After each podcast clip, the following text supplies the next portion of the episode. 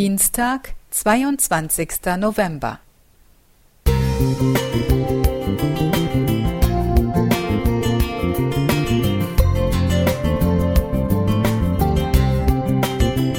Ein kleiner Lichtblick für den Tag.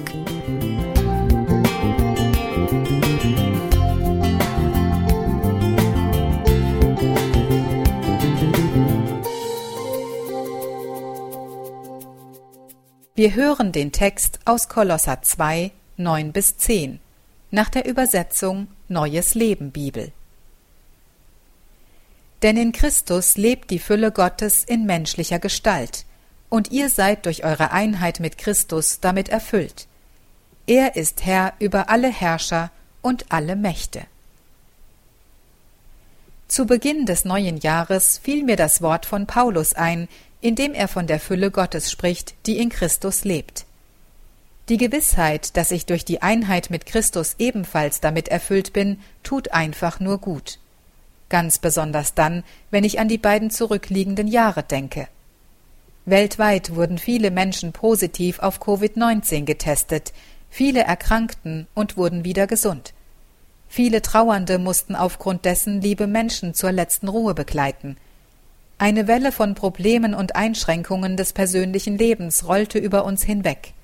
Kurzarbeit, Arbeitslosigkeit, Insolvenz, Geschäfts- und Firmenschließungen. Immer mehr Menschen leiden unter Depressionen ob der Sorgen und Existenzängste, die diese Zeit mit sich brachte. Auch vor Kindern und Jugendlichen machte diese schwankende Stresssituation nicht Halt. Was für eine traurige Entwicklung, und das weltweit. Ist es nicht ein Hohn, gerade jetzt, wo es so vielen schlecht geht, von Fülle zu sprechen? Nein, ich darf davon sprechen, denn Gott tut es auch. Es gibt so viel Gutes und Schönes auf der Welt. Hier einige Gedanken dazu, was mit Fülle gemeint sein kann.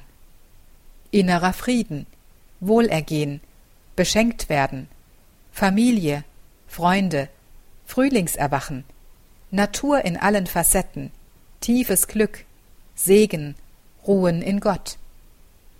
Vielleicht fällt es dir in deiner momentanen Situation schwer, die Fülle Gottes und seinen Segen zu erkennen.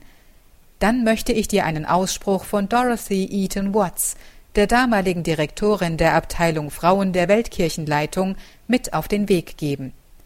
Sie sagte Count your blessings, zu Deutsch Zähle deine Segnungen oder anders Zähle die guten Dinge in deinem Leben. Verlieren wir die Fülle Gottes nicht aus den Augen, denn von seiner Fülle haben wir alle genommen Gnade um Gnade. Johannes 1, Vers 16.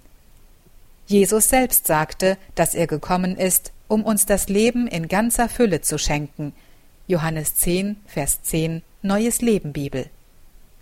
Mit diesem Geschenk kann ich freudig in diesen neuen Tag gehen. Angelika Pfaller Thank you.